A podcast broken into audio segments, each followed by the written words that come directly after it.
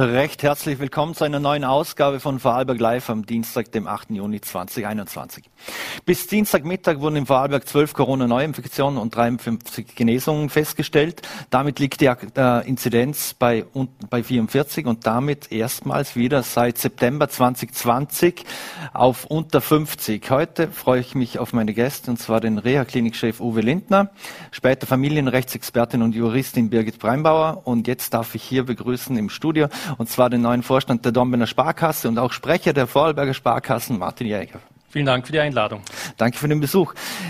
Herr Jäger, ähm, Sie waren ja Vorstandsvorsitzender der Brenzer Sparkasse und bilden jetzt gemeinsam mit Harald Giesinger äh, Vorstandsduo. Ähm, damit treten Sie ja ein großes Erbe an, und zwar jenes von Werner Böhler. Wie groß sind denn die Fußstapfen? Das ist richtig, sie sind groß. Aber ich kenne den Sektor, ich kenne die Bank, ich kenne auch die handelnden Personen und Harald Giesinger, mein Vorstandskollege und ich, wir wollen und stehen für Kontinuität und werden den Weg der Dornbirner Sparkasse kundenkonform weitergehen. Mhm. Wie werden Sie sich denn die Agenten äh, mit Harald Giesinger aufteilen? Hier machen wir das ganz genau, wie es die Finanzmarktaufsicht vorsieht. Wir trennen zwischen dem Markt, also dem Vertriebsbereich und der Marktfolge, jenen internen Abteilungen. Und Harald Giesinger bleibt Vorstand für die Marktfolge also für den Betriebsbereich und ich übernehme die Vertriebsagenten, den Marktbereich. Mhm. Ähm, wird sich da jetzt, äh, wenn es eine Doppelspitze gibt, was bedeutet das für die Kunden? Wird sich da jetzt irgendwas ändern? Nein, für die Kunden wird sich grundsätzlich nicht viel ändern. Wir sind weiterhin da für die Kunden in der Region und äh, uns ist die Kundenbeziehung sehr, sehr wichtig und mhm. von dem her wird es keine Änderungen geben. Mhm. Jetzt immer mehr Banken, was die Kunden betrifft, äh, haben in den letzten Jahren und oder in den letzten Jahrzehnten ja sehr stark auf Self-Service gesetzt. Es wurden Filialen abgebaut und so weiter.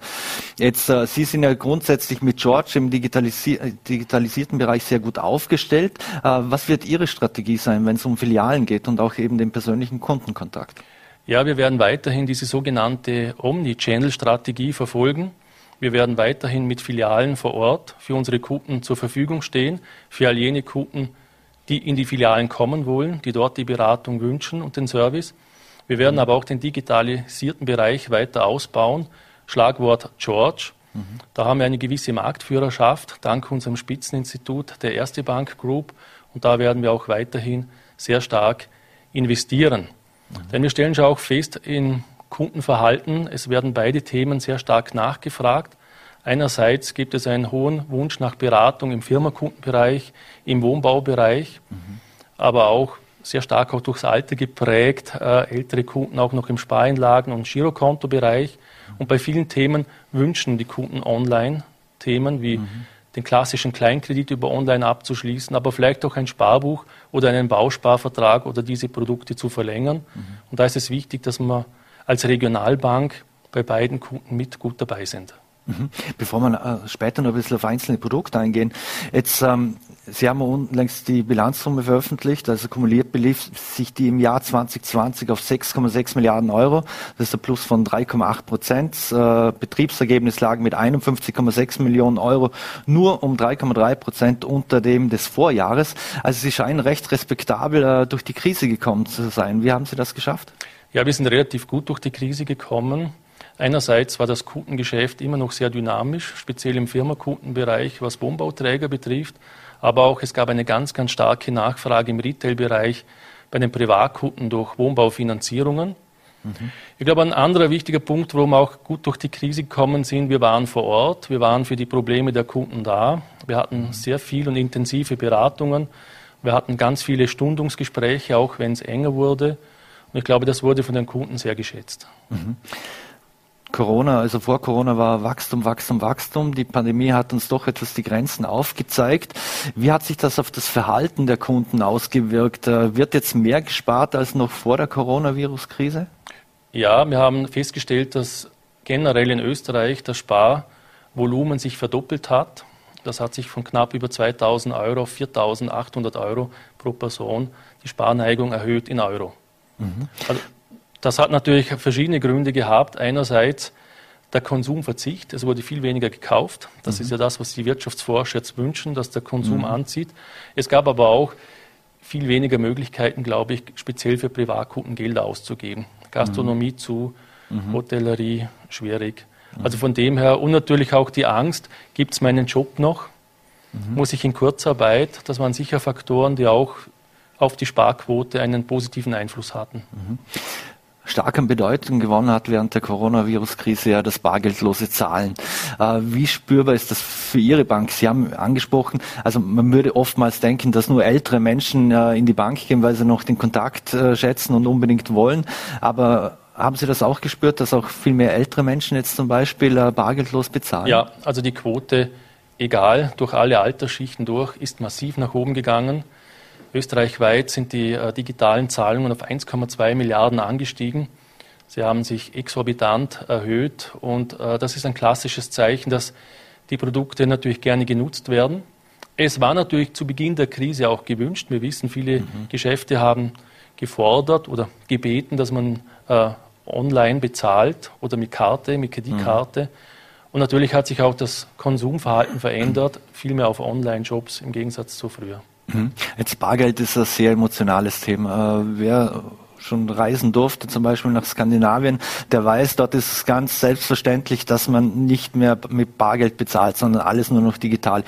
Was glauben Sie, wie lange werden wir noch Bargeld haben, besitzen? Da traue ich mir jetzt keine Prognose abzugehen. Ich bin aber überzeugt, dass wir noch viele Jahre Bargeld haben.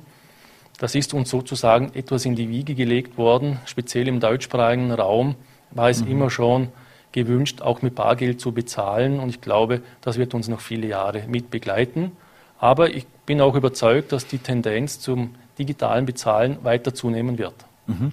Großes Thema beim, Bargeld äh, ist ja auch äh, dass es äh, anonymer ist. Also ich kann unter Anführungszeichen muss ich nicht sagen, für was ich das Bargeld ausgebe. Jetzt könnte hier ja zum Beispiel Kryptowährungen oder Kryptogeld könnte ja hier in die Bresche äh, springen sozusagen. Glauben Sie, äh, dass das äh, Alternative sein kann, Kryptowährungen? Ich glaube, Kryptowährungen sind jetzt schon Alternativen. Die Frage ist, wo, wo die Tendenz hingeht. Was wir wissen ist, Kryptowährungen waren bis jetzt von der Finanzmarktaufsicht oder generell von den Aufsichten so gut wie nicht kontrolliert. Hier wird mhm. es mehr Regulierung geben und dann bin ich gespannt, ob auch diese Dynamik so weitergehen wird. Mhm. Wie gefährlich kann es denn da sein, dass ein, äh, ein Tech äh, Milliardär wie der Elon Musk mit einem Tweet kann der die, die, die, den ganzen Kurs äh, in den Keller schicken? Das wird auch weiterhin so möglich sein. Mhm. Wir wissen zwar, dass im Moment die Bitcoin-Währung limitiert ist mit 21 Millionen Stück. Das sollte eigentlich mehr oder weniger diskalkulierbar sein, aber jeden Tag entstehen neue Kryptowährungen. Es gibt mittlerweile Tausende von Kryptowährungen und darum ist diese Thematik so überhaupt nicht greifbar und fassbar, wie die Entwicklung sein wird. Mhm. Vorarlberg ist ein, ist ein, Land der Häuslebauer und wer kein Häusle bauen kann, der wünscht sich eine Eigentumswohnung. Ähm, hat man da jetzt äh, im letzten Jahr große Verschiebungen be bemerkt, weil äh, grundsätzlich die Preise sind ja nach wie vor gestiegen?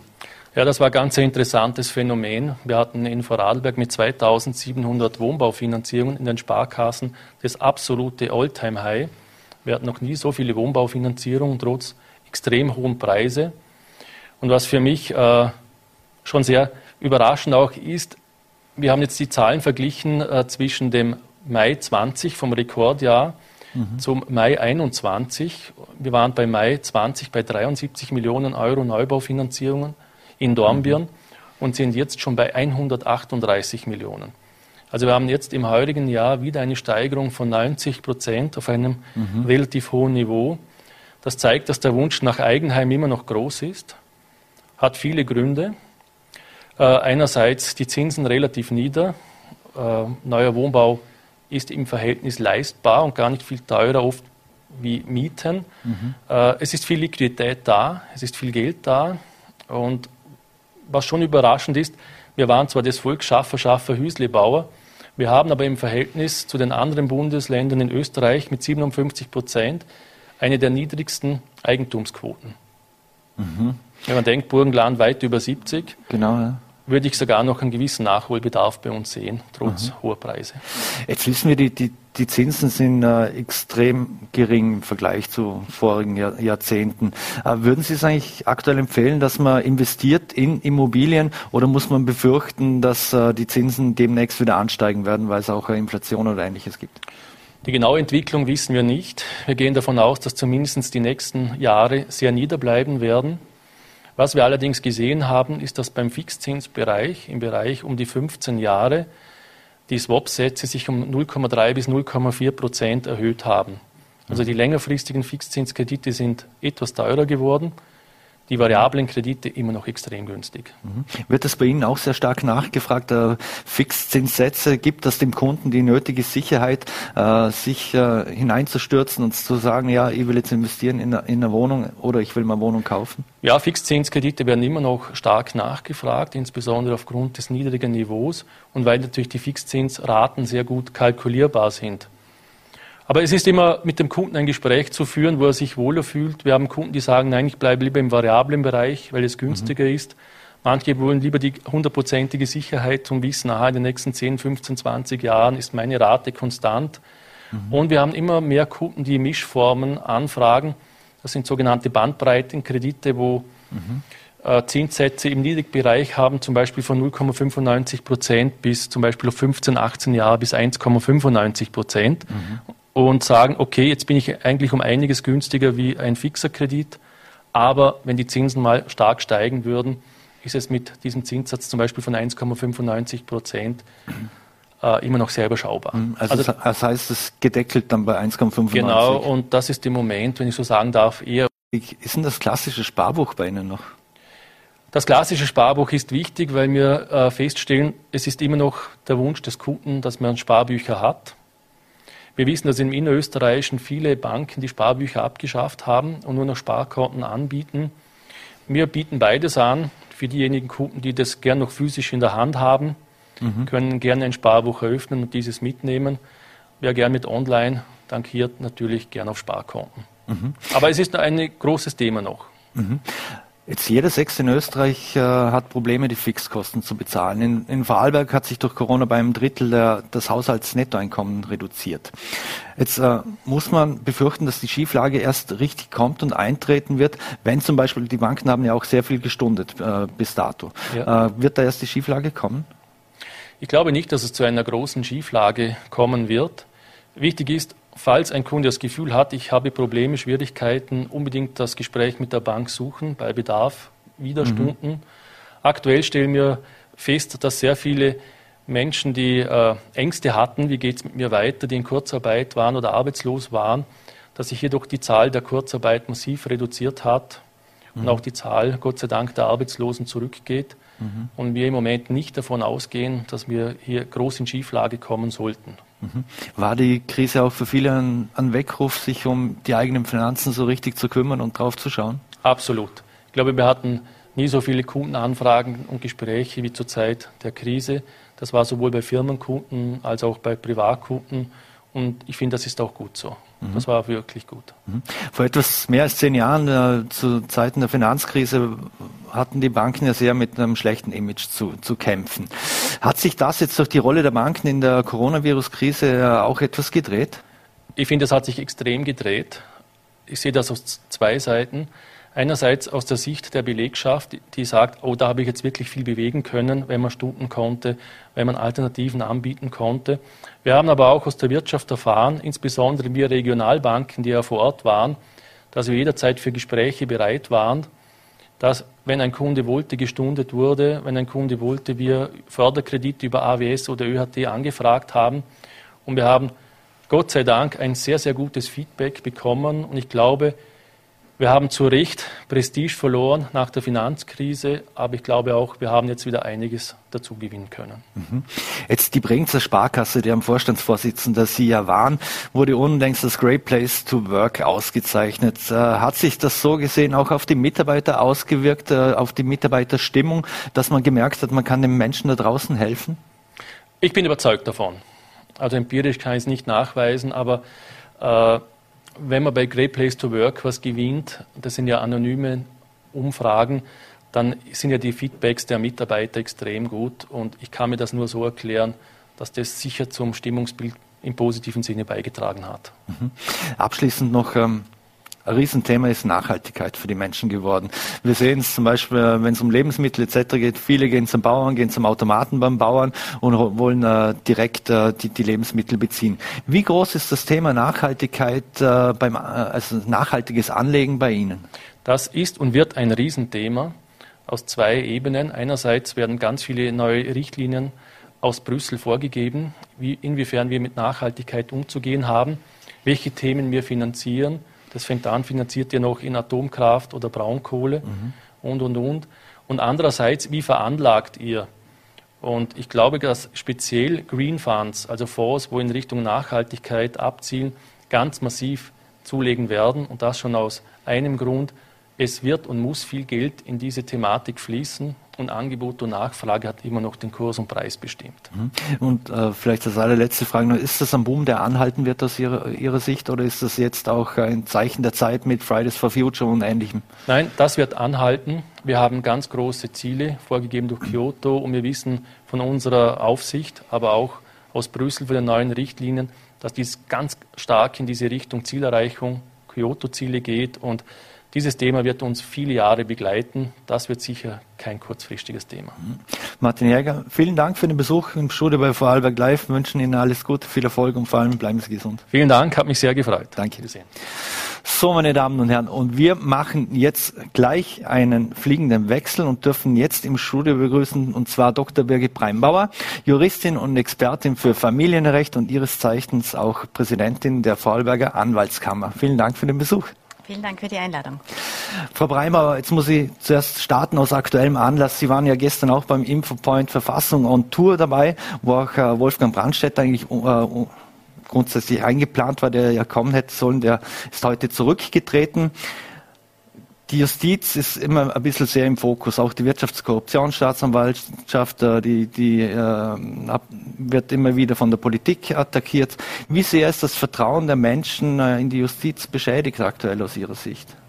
Also zunächst muss man korrigieren, erwartet worden ist gestern der Herr Präsident Grabenwarter vom Verfassungsgerichtshof und der ist aufgrund der aktuellen Situation um den Verfassungsgerichtshof gestern nicht gekommen und war von Mitarbeiterinnen vertreten. Äh, ich glaube nicht, dass das äh, Ansehen der Justiz grundsätzlich beschädigt ist. Es wird immer von außen Zurufe geben, die versuchen, die Justiz in irgendeiner Weise zu beeinflussen. Äh, die Justiz muss sich dagegen wehren. Ich halte es auch für klug, dass sie sich aus dem Tagesgeschäft wieder heraushält. Ich glaube, politische Zurufe für die Justiz oder gegen die Justiz sind entbehrlich. Die hat andere Aufgaben und die Justizkritik sollte grundsätzlich in Rechtsmitteln stattfinden, finde ich. Mhm.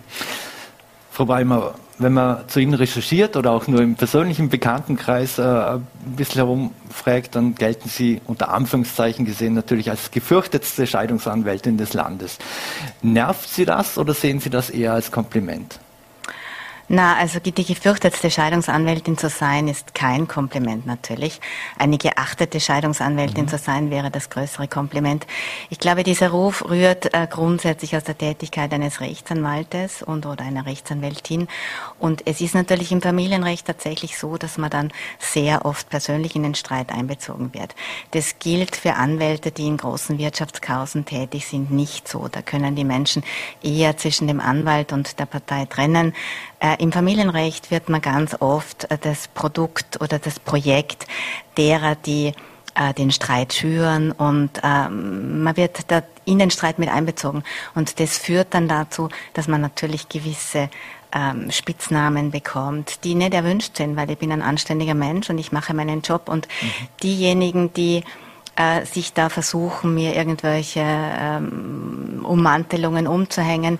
Die übersehen immer, dass es die Aufgabe einer Rechtsanwältin ist, auf der Seite ihrer Klienten zu stehen. Das steht so mhm. im Gesetz. Also es ist nicht meine Aufgabe, objektiv zu sein, sondern ich habe grundsätzlich dafür zu sorgen, dass meinem Klienten bei Gericht Recht widerfährt.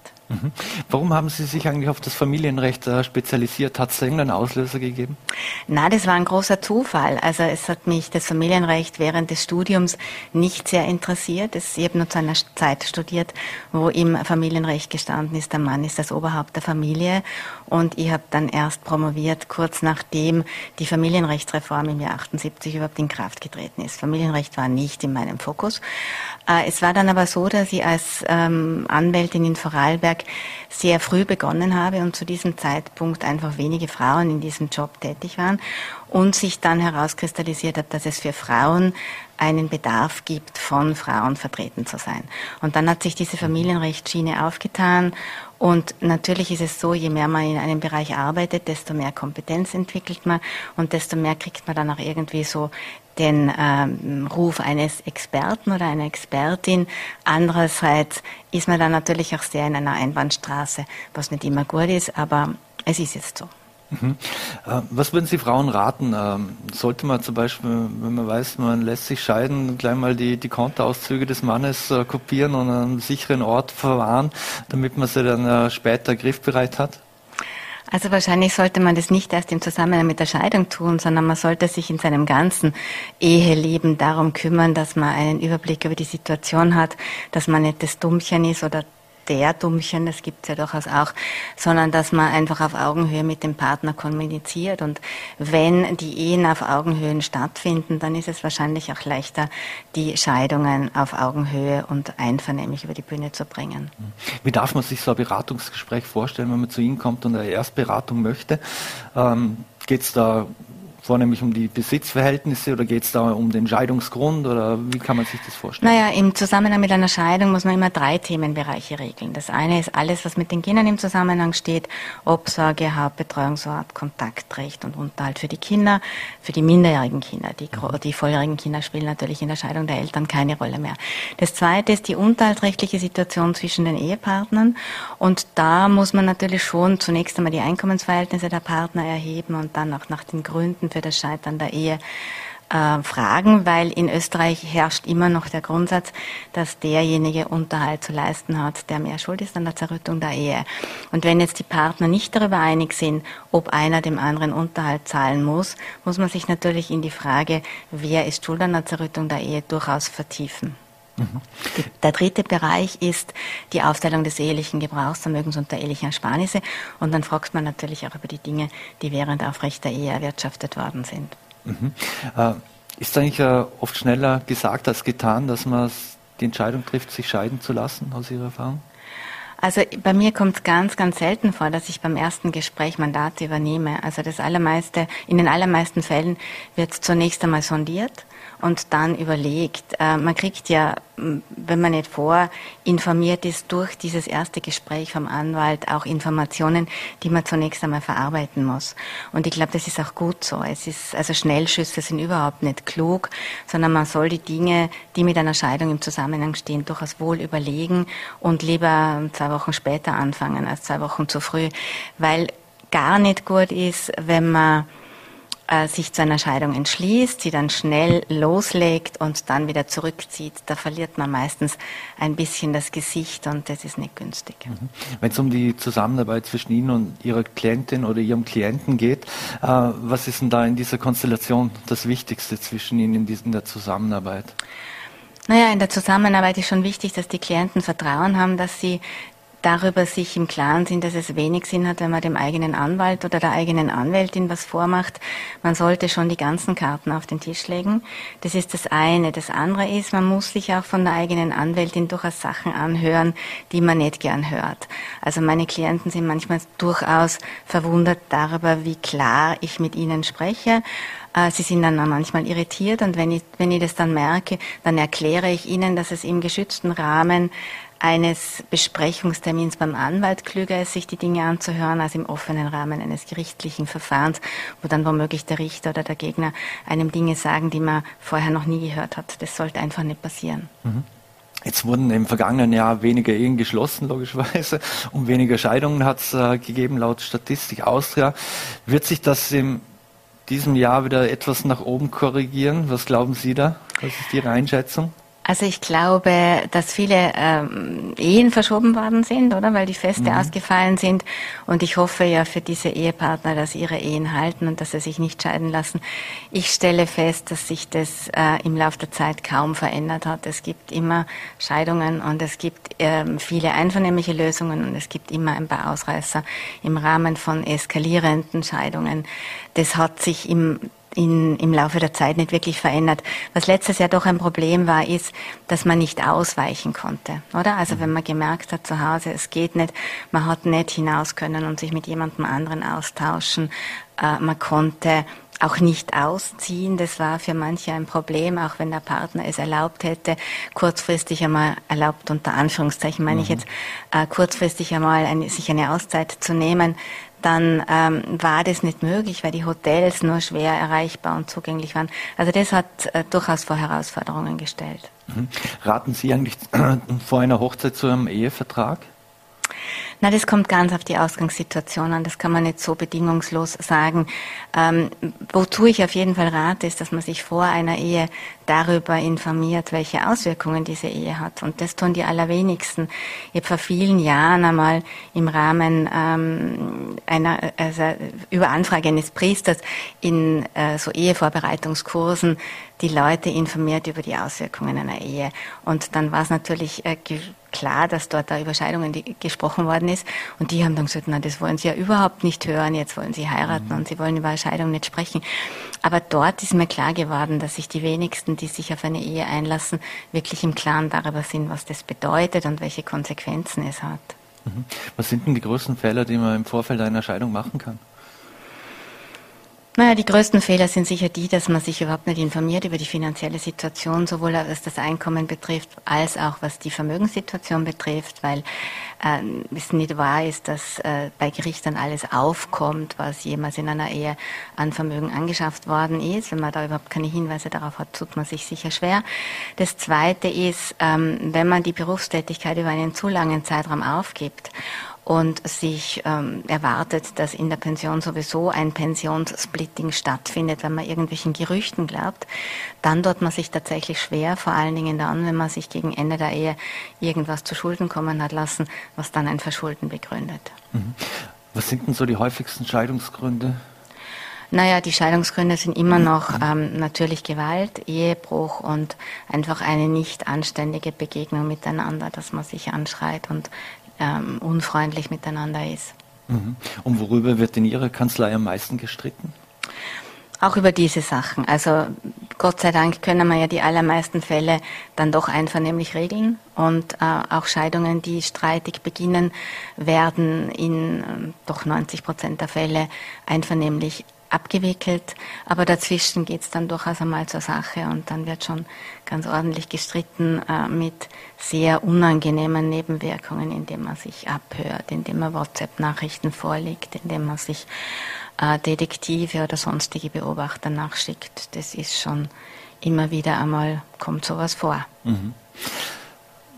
Wie viel Unterhalt kann eine Frau verlangen, wenn sie sich ja vorrangig um die Kinder zum Beispiel gekümmert hat? Gibt es da einen Berechnungsschlüssel oder ähnliches? Also die Rechtsprechung hat Berechnungsgrundlagen dafür entwickelt, wie das ist bei einer Scheidung aus überwiegendem Verschulden oder wie das während aufrechter Ehe ist. Da gibt es relativ klare Vor äh, Vorgaben, das sind Prozentsätze, Prozentsätze des Einkommens, die davon abhängen, wie viel weitere Sorgepflichten bestehen oder ob man eigenes Einkommen verdient oder nicht. Mhm. Und kann man sich da eigentlich irgendwie rauswinden oder, oder rausschleichen? Ich sage jetzt mal das Beispiel, wenn der gut situierte Arzt auf einmal auf die Idee kommt, dass er jetzt Heilpraktiker wird oder Yogalehrer? Na, gibt es Grenzen, die sogenannte Anspannung. Also wer seine Kräfte äh, nicht so einsetzt, dass er den Unterhalt, den er schuldig ist, bezahlen kann, der wird auf das Einkommen angespannt, das er vorher verdient hat. Aber es ist natürlich nie ganz so einfach. Es klingt in der Theorie immer ganz gut. In der Praxis ist es dann nicht so ganz einfach, die Anspannung auch wirklich umzusetzen. Aber dass man jetzt einfach sagt, so ab morgen bin ich unterhaltspflichtig und deshalb arbeite ich nicht, das lassen die Gerichte schon nicht durchgehen. Mhm. Warum trennen sich eigentlich aus Ihrer Erfahrung so viele Paare, wenn die Kinder aus dem Haus sind?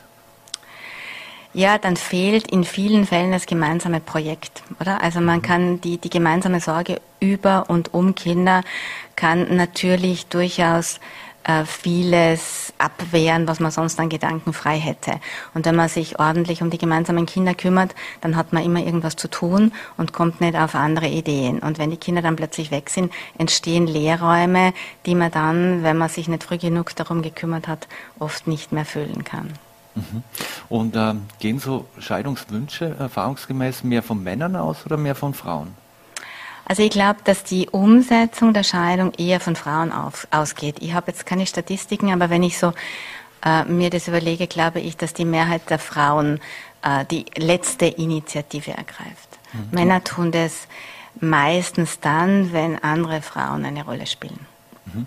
Bei äh, aller Professionalität, wie, wie, wie ertragen Sie oder wie schwer ist es für Sie, sich ständig mit unter Anführungszeichen einer kaputten Beziehung befassen zu müssen? Sie sind ja auch ausgebildete Mediatorin, aber wie schwierig ist das im Alltag? Also man muss sich sicher abgrenzen und es wäre natürlich nett, wenn man ähm, einen Beruf hätte, in dem man ähm, von jedem geachtet ist und die Leute sind immer zufrieden mit allem. Ich habe einmal zu meiner Blumenhändlerin gesagt, im nächsten Leben werde ich Blumenhändlerin. Aber ich habe mir diesen Beruf ausgesucht. Ähm, ein funktionierendes privates Leben ist, glaube ich, schon Voraussetzung dafür, dass man es gut machen kann. Ähm, ich habe mich dort gefunden und es passt immer noch. Mhm. Ähm, woran glauben Sie, gleich und gleich gesellt sich gut oder, oder Gegensätze ziehen sich an? Ah, das kann ich nicht sagen. Das kommt ganz auf die Persönlichkeiten an. Es kommt einfach darauf an, ob man sich auf den anderen einlässt. Mhm. Ob man bereit ist, ähm, zuzuhören, das nehme ich als großes Problem wahr, dass man einfach nur seine eigenen Bedürfnisse umsetzt und äh, nichts mehr wahrnimmt von dem, was der Gegner einem sagen will. Das ist ein großes Problem. Die äh, gleich und gleich kann irgendwann langweilig werden. Mhm. Und ähm, nicht gleich äh, zu sein, kann zu Explosionen führen.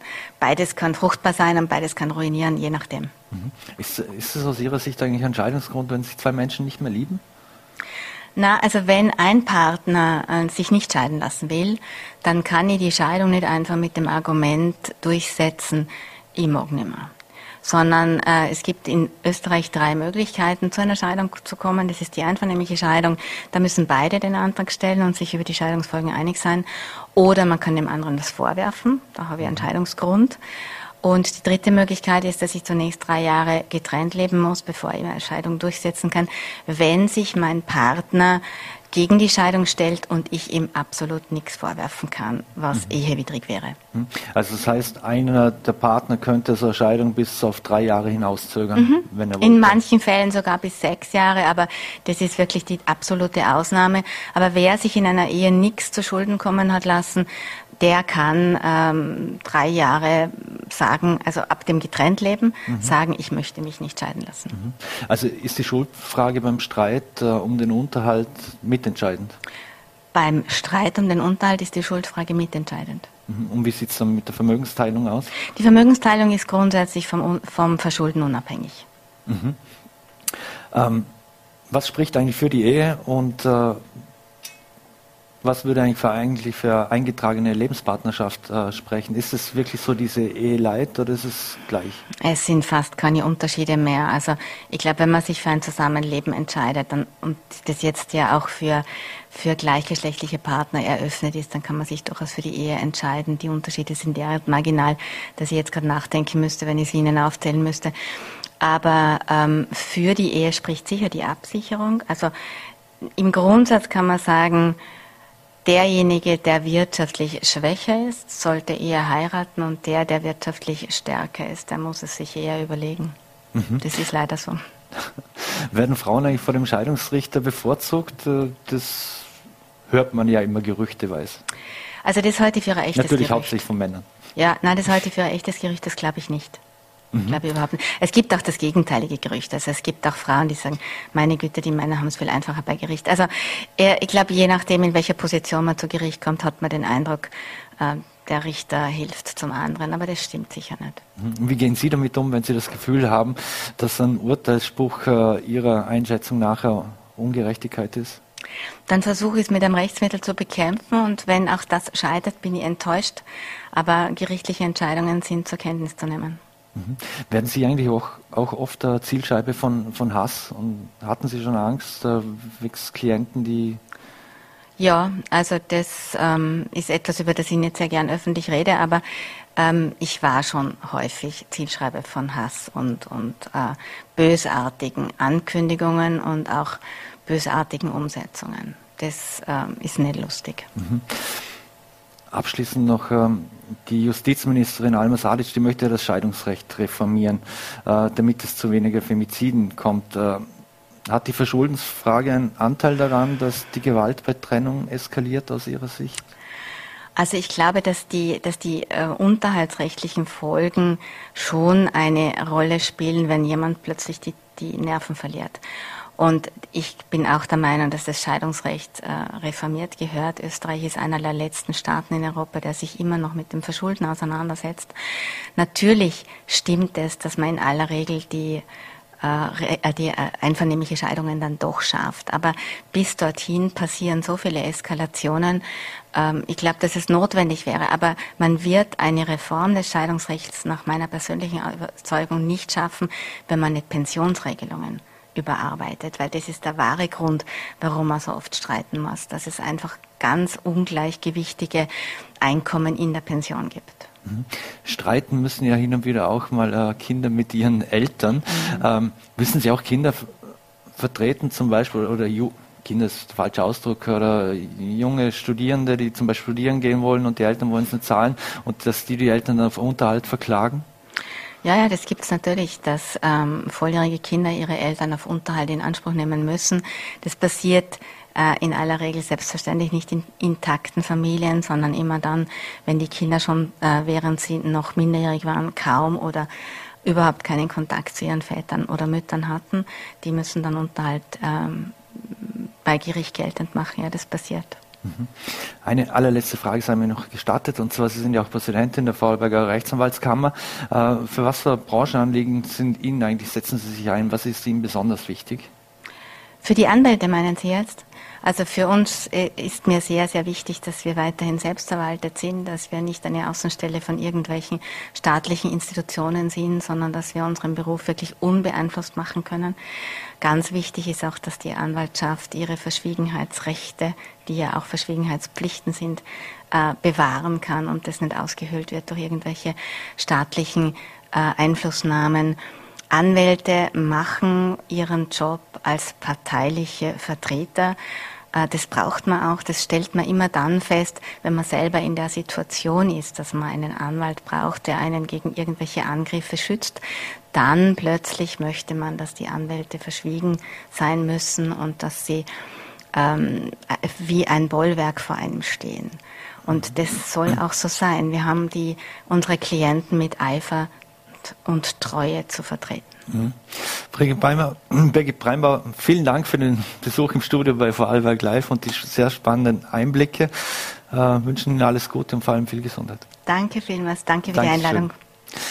So, meine Damen und Herren, und wir wechseln jetzt das Thema und machen jetzt weiter mit Uwe Lindner, dem Geschäftsführer und Verwaltungsdirektor der Reha-Klinik Montafon, der uns jetzt via Zoom zugeschaltet ist. Guten Tag, Herr Lindner. Ja, schönen guten Tag und einen herzlichen Gruß aus Schrunz.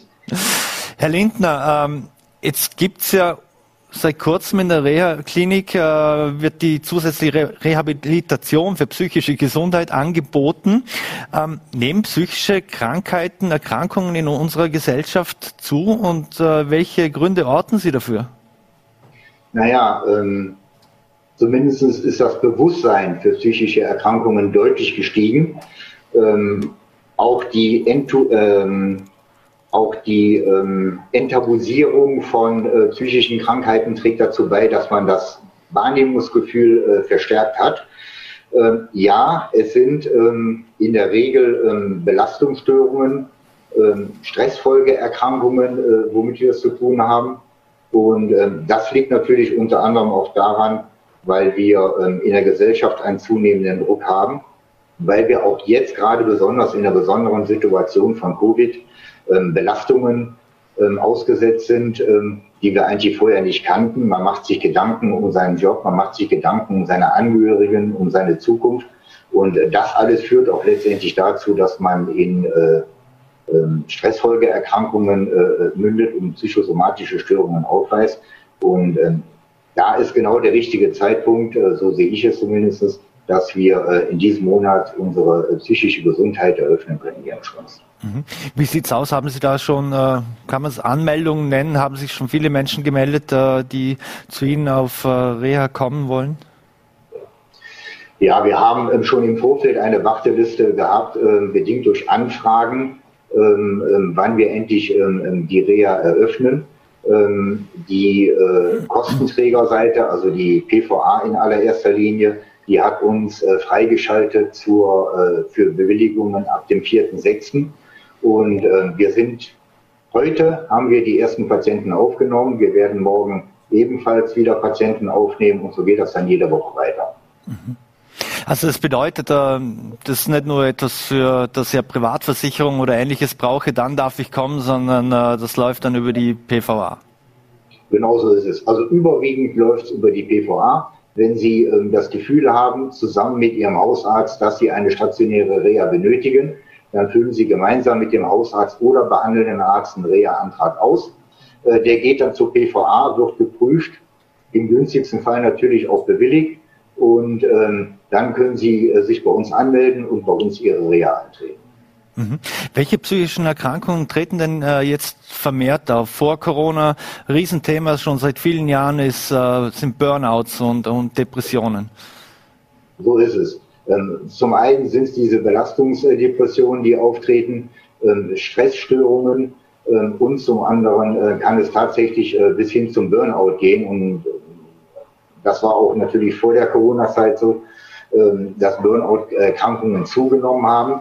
Und das ist auch äh, der Schwerpunkt, den wir auch in unserer Klinik in der psychosomatischen Behandlung legen wollen, dass wir genau diese Patienten mit diesen Kernerkrankungen ähm, hier ein äh, individuell vernünftiges äh, Angebot machen. Mhm. Wenn, wenn, Sie das Angebot ansprechen, äh, wie sieht denn das Angebot äh, genau aus? Was kann man sich vorstellen? Äh, was bekommen Menschen dort? Äh, heißt es, da gibt es Gespräche oder gibt es gemeinsame Übungen? Was wird denn da angeboten? Oder gibt es auch eine ja, Sauna, genau. in die man sich reinsitzen kann? Genau so ist es. Ähm, wir haben erstmal ein multiprofessionelles Team, was ähm, interdisziplinär zusammenarbeitet und gemeinsam mit dem Patienten äh, sein individuell vereinbartes Reha-Ziel auch erreichen will. Äh, das sieht dann so aus, dass wir Einzeltherapie, Einzeltherapiegespräche haben werden, dass wir äh, Gruppentherapiegespräche haben werden, dass wir aber auch einen Fokus, einen sehr starken Fokus auf Bewegung legen. Das heißt, der Part Physiotherapie äh, wird eine zentrale Rolle einnehmen.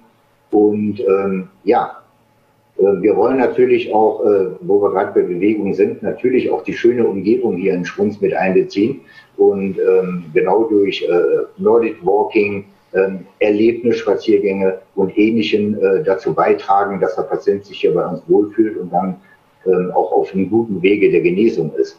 Dabei unterstützen uns unterschiedliche Berufe, also angefangen bei den Psychiatern, Psychotherapeuten, Ergotherapeuten, Musik- und Kunsttherapeuten. Äh, das sind alles Berufe, Pflege natürlich, ähm, Sozialarbeiter. Das sind alles äh, Menschen, die hier hochmotiviert arbeiten und für den Patienten zur Verfügung stehen und äh, gemeinsam mit dem Patienten auch dieses Ziel erreichen wollen, dass sie wieder zurückfinden in ihren äh, familiären und in ihres äh, äh berufliches Umfeld. Mhm. Was kann, was kann, wie kann man sich das vorstellen? Wie lange wird dann so ein Patient ungefähr bei Ihnen bleiben? Das wird ein längerer Prozess für den Patienten ins, insgesamt sein. Also das, was Sie dann anbieten, das wird vermutlich auch der Impuls, der Anfang, der Beginn sein äh, der, der Rehabilitation hoffentlich. Aber wie lange gehen Sie aus, davon aus, dass ein Patient bei Ihnen bleibt? Also in der Regel sind es im Bereich der äh, psychischen Gesundheit 42 Tage oder sechs Wochen, äh, wobei es natürlich vorkommen kann, dass auch noch eine Nachbetreuung stattfinden muss, äh, die dann eventuell ambulant durchgeführt werden kann, wenn es denn wohnortnah geht. Oder eben, äh, dass auch hier die Möglichkeit äh, besteht, dass nach sechs Wochen ähm, auf Antrag die Reha dann auch verlängert werden kann, wenn medizinische Gründe vorliegen. Ähm, ja, Mhm. Sie haben äh, es eben angesprochen, ähm, im Prinzip ist sowas ja ein längerfristiger Effekt, der sich da andeutet. Ähm, und wenn Sie unser System betrachten, wir haben auf der einen Seite die ambulante Behandlung, auf der anderen Seite die stationäre äh, Versorgungsmöglichkeit und beides muss ineinander greifen und äh, verzahnt sein, so dass die Schnittstellen auch völlig problemlos äh, bedient werden können. Also wenn jemand schon in ambulanter Behandlung ist, und man dann gemeinsam mit dem Arzt zu der Meinung kommt, äh, ein stationärer Reha-Aufenthalt täte dir gut, ähm, dann muss der Antrag gestellt werden, der dann von der PVA dann auch bewilligt wird und dann kann man bei uns die Reha machen. Und umgekehrt, wenn wir noch Behandlungsbedarf sehen sollten im ambulanten Bereich, dann greift auch äh, diese Verzahnung in den ambulanten Bereich hinein und äh, wir behandeln den oder geben den Patienten dann äh, zur Weiterbehandlung zu den niedergelassenen Kollegen Psychiatern zum Beispiel. Mhm. Sie haben es angesprochen, ganz am Anfang des Gesprächs, es gibt zwar Enttabuisierung in vielen gesellschaftlichen Teilen, trotzdem gibt es natürlich immer noch Vorurteile. Ich sage jetzt mal so, die Familie hilft am besten oder Mama Urlaub oder Wellness, dann geht es dir wieder besser. Wie gehen ja. Sie damit um? Ja, das ist ein guter Punkt, den Sie da ansprechen. Ähm, man erlebt es ja familiär in der Familie, dass ein äh, Prozess sich so langsam schleichend äh, aufbaut. Und wenn man dann eben Sprüche macht, ja, mach mal Urlaub und dann geht's dir schon wieder besser oder äh, ähm, Hausmittelchen, äh, Rezepte äh, verteilt, äh, das hilft unterm Strich letztendlich nicht weiter. Aber es ist immer so im Leben, wenn man eine Familie hat, äh, die ein bisschen sensibilisiert ist, dass sich irgendeine Veränderung bei seinem Partner oder bei seinem Angehörigen einstellt, dann ist es immer gut, äh, professionelle Hilfe in äh, Betracht zu ziehen und mit einzubeziehen. Äh, manche Menschen haben keine Familie. Die, da kann man nur hoffen, dass sie rechtzeitig in professionelle Behandlung kommen. Aber ähm, wenn sich so eine Geschichte anbahnt, ähm, dann ist es nicht damit getan, dass man einfach mal eine kurze Auszeit nimmt oder mal einen Wellnessurlaub Wochenende hineinschiebt. Ähm, das reicht dann halt nicht aus. Und deswegen ist man immer gut beraten, hier professionelle Hilfe äh, in Anspruch zu nehmen. Mhm. Abschließende Frage noch, äh, ein Riesenthema ist Long-Covid. Äh, ist das auch ein Thema, das Sie schon aktuell beschäftigt, wo Sie ein Angebot bieten wollen oder wird das noch kommen? Nein, ähm, wir haben uns in der Tat damit beschäftigt und ähm, wir können im äh, Bereich der psychischen Gesundheit ähm, durchaus ein Angebot äh, für Long-Covid anbieten. Ähm, das Problem bei Long-Covid ist, die äh, psychische Belastung ist die eine Seite, aber die äh, Mitleidenschaft von Organschäden, wie zum Beispiel Lunge oder andere Organe aufgrund äh, der Covid-Infektion, die auch langfristig weiter behandelt werden müssen, ähm, macht die Sache nicht ganz so einfach für uns jetzt als Reha-Klinik. Das heißt, wir können gerne ein Angebot für Long-Covid im äh, psychosomatischen Bereich machen, isoliert.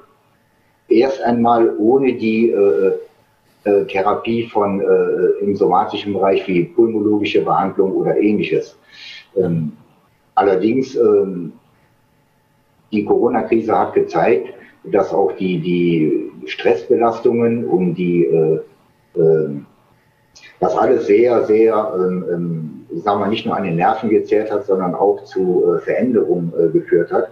Und äh, die können wir natürlich äh, äh hier im, im Rahmen unseres Therapiekonzeptes in der psychischen Gesundheit sehr gut behandeln. Allerdings, wie gesagt, organische Begleiterscheinungen, die behandelt werden müssten im Bereich der Lunge und ähnliches, die können wir hier natürlich nicht behandeln. Und, das möchte ich gleich hinzufügen, ähm, das müsste dann ähm, auch ein Leistungsangebot sein, wo die PVA ihre Bewilligung für gibt. Mhm. Sehr spannend. Uwe Lindner, vielen Dank für die Zeit, äh, vor allem viel Erfolg und alles Gute äh, und äh, schöne Grüße nach Schrunz und vor allem bleiben Sie gesund. Ja, vielen Dank. Ich danke Ihnen auch. Schönen Abend noch. Danke. Danke. Ciao. So, meine Damen und Herren, und das war es schon wieder mit Vorarlberg Live am Dienstag. Wir würden uns freuen, wenn Sie morgen wieder einschalten um 17 Uhr hier live voller TV, NRT oder Ländle TV. Vielen Dank fürs Dabeisein und bis morgen. Bleiben Sie gesund. Bye.